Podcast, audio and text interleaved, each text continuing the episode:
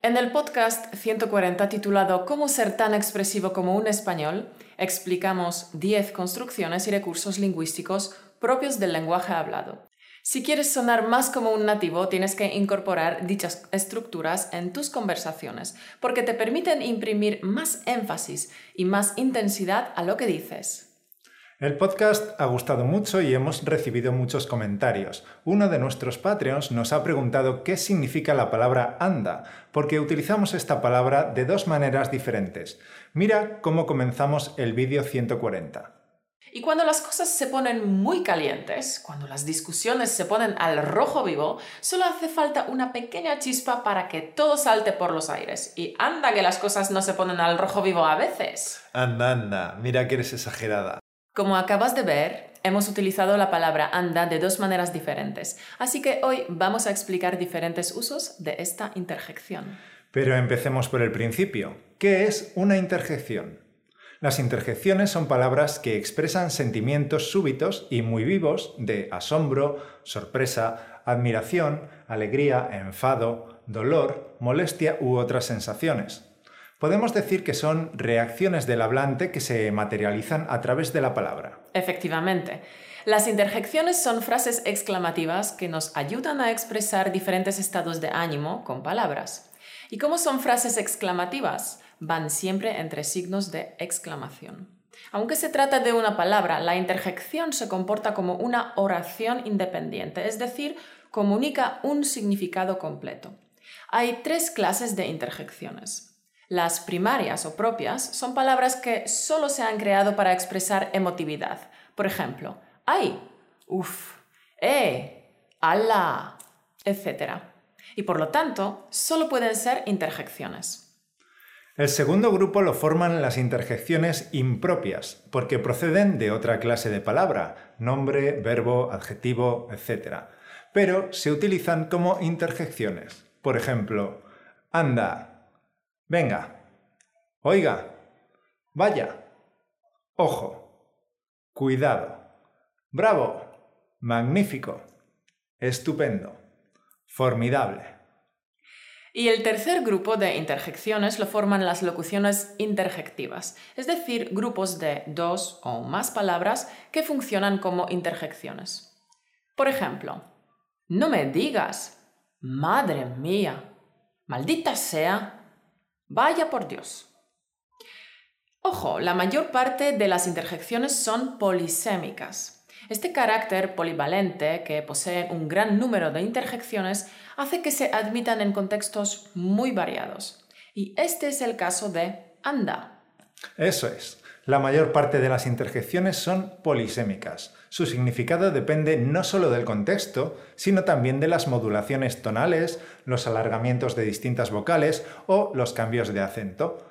Este carácter polivalente y polifacético da lugar a un gran número de interpretaciones que los diccionarios no suelen explicar del todo. Dicho esto, vamos al grano. Los usos principales de anda los podrás encontrar en la RAE. Dejaremos el link a esta explicación en nuestro blog. Vamos con el primer significado.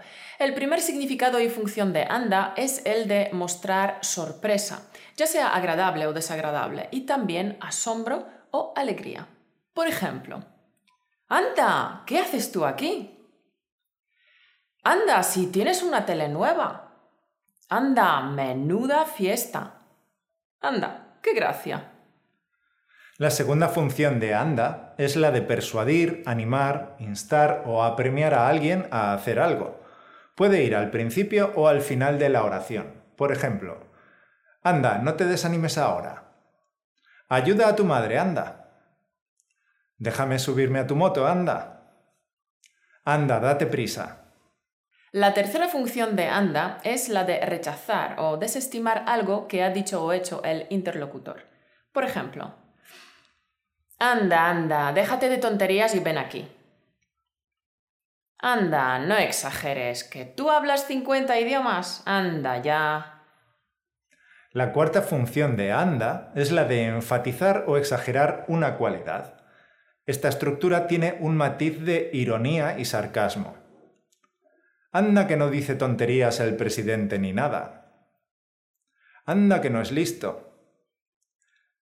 Anda, qué menuda idea has tenido. La quinta función. Puedes replicar a alguien con agresividad usando la frase pues anda que tú. Por ejemplo, eres tonto. Pues anda que tú. Con esta frase le estoy llamando más tonto al otro. Otro ejemplo. Qué mal hablada eres. Pues anda que tú. La interjección agresiva anda que tú significa lo mismo que mira quién habla o mira quién lo dice. Es como jugar al tenis. Le lanzas una acusación a alguien y él te la devuelve con un pues anda que tú. Pero es mejor que no lo uses porque parecerá que no tienes argumentos y se considera una respuesta infantil. Porque sí, es algo que los niños pequeños dicen mucho. Si estás de broma puedes usarlo, pero si intentas rebatir la acusación, mejor que no uses esta interjección.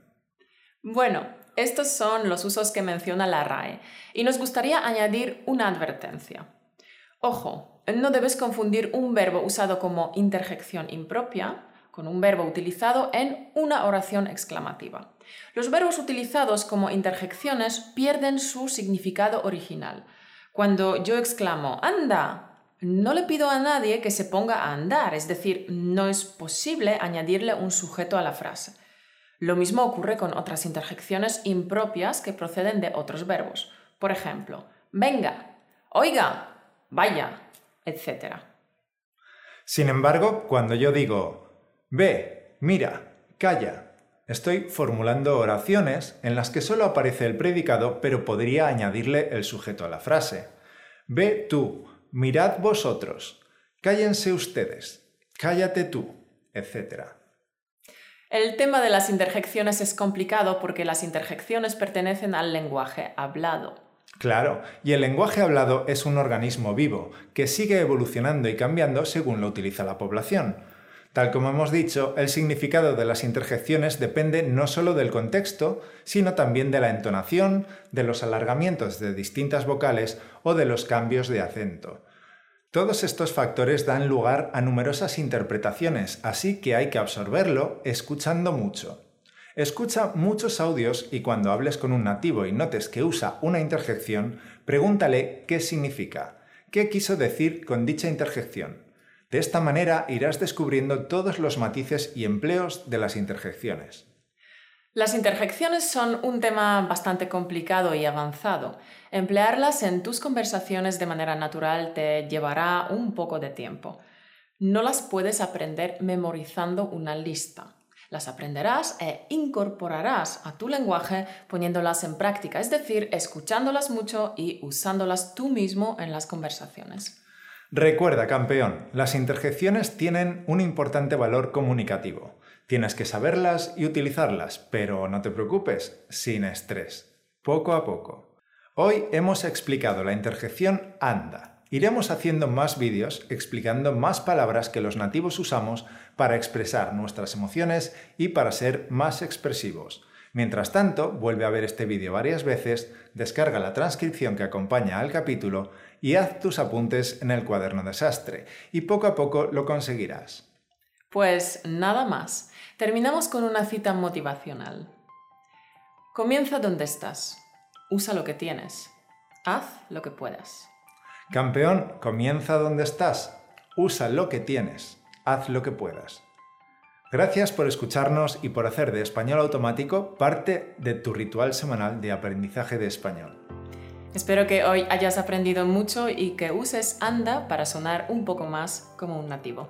Si estás contento con el vídeo que te hemos preparado, danos un like en YouTube, anda. Y si te gusta el contenido que hay en este canal, los demás recursos que tenemos preparados para ti te van a volver completamente loco.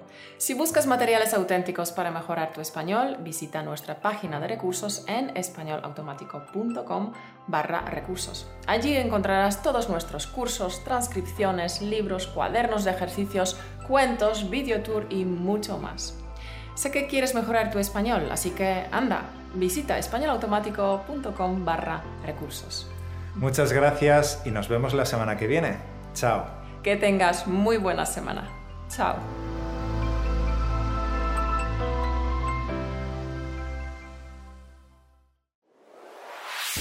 Gracias por escucharnos. Únete a la conversación en españolautomático.com o busca español automático en iTunes.